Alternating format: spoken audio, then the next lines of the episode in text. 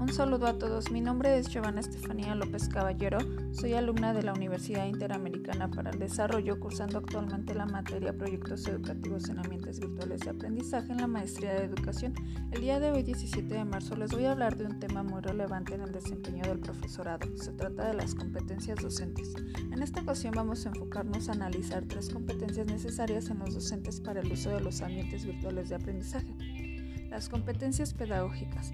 El docente debe estar dotado de estas, las cuales son un conjunto de conocimientos, habilidades, capacidades, destrezas y actitudes con los que cuenta el docente para poder intervenir de manera adecuada en la formación integral de los estudiantes. Es importante considerar que las actividades de tutoría también son competencias pedagógicas.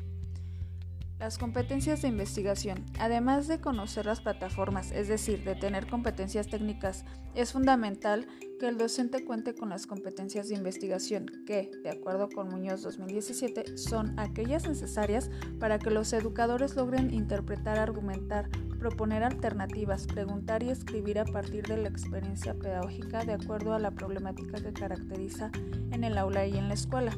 El docente debe tener la capacidad de buscar información y utilizarla de manera crítica de manera que pueda desempeñarse satisfactoriamente y garantice que el estudiante tenga acceso a información confiable, que los contenidos sean relevantes, interactivos y confiables.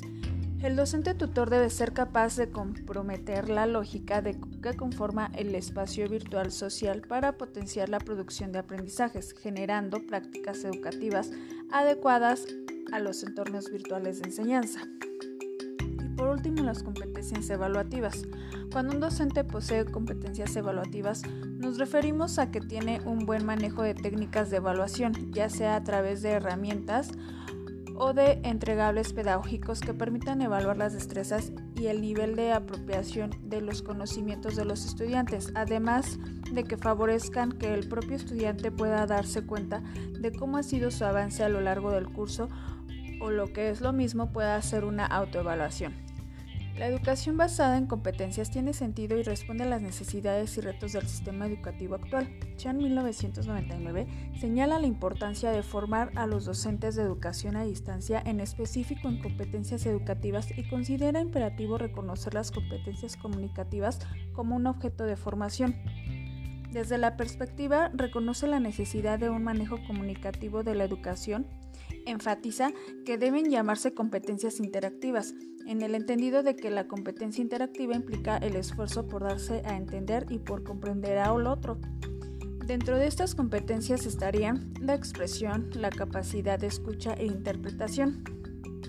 María Magdalena Villalobos Hernández, autora de la revista de Transformación Educativa, nos menciona ciertos rasgos necesarios o deseables en los asesores de un sistema educativo a distancia, los cuales son propiciar la grupalidad, facilitar la participación, acercar la información, retroalimentar, cuestionar y propiciar ambientes o climas de trabajo amigables o empáticos. En el proceso educativo, las competencias comunicativas son importantes porque van a permitir la socialización. Estas competencias asumen un carácter específico en ambientes virtuales de educación, por la interfaz que es diferente ya que se trabaja con las TIC. Surge en este momento la siguiente pregunta. ¿Cuáles son las cualidades que un profesor tutor necesita? Bueno, según Gutiérrez y Prieto señalan estas seis cualidades. La primera es poseer clara concepción del aprendizaje. 2. Establecer relaciones empáticas con sus interlocutores. 3. Sentir lo alternativo. 4. Potenciar los sentidos. 5. Construir una fuente instancia de personalización a pesar de la distancia. 6. Facilitar la construcción del conocimiento. Hablando específicamente de los docentes de los ambientes virtuales de aprendizaje, podemos ver cómo es necesario que sepan manejar las diversas tecnologías para poder explotarlas y enseñar a sus estudiantes a hacerlo, que sepan relacionarse de manera clara y adecuada con ellos para favorecer ambientes colaborativos de enseñanza y de confianza del conocimiento promoviendo habilidades que les permitan organizarse y planificar la elaboración de los proyectos formativos que enriquezcan el proceso de aprendizaje. En conclusión, las principales funciones del tutor consisten tanto en orientar, motivar y evaluar el proceso de aprendizaje como en ampliar la información de la que dispone el alumno. Finalmente, algunas actividades que debe desplegar el tutor son el acompañamiento, la retroalimentación, la evaluación, la constitución de la memoria del proceso de aprendizaje, el liderazgo, la medición de reuniones grupales y el establecimiento de redes de comunicación e información.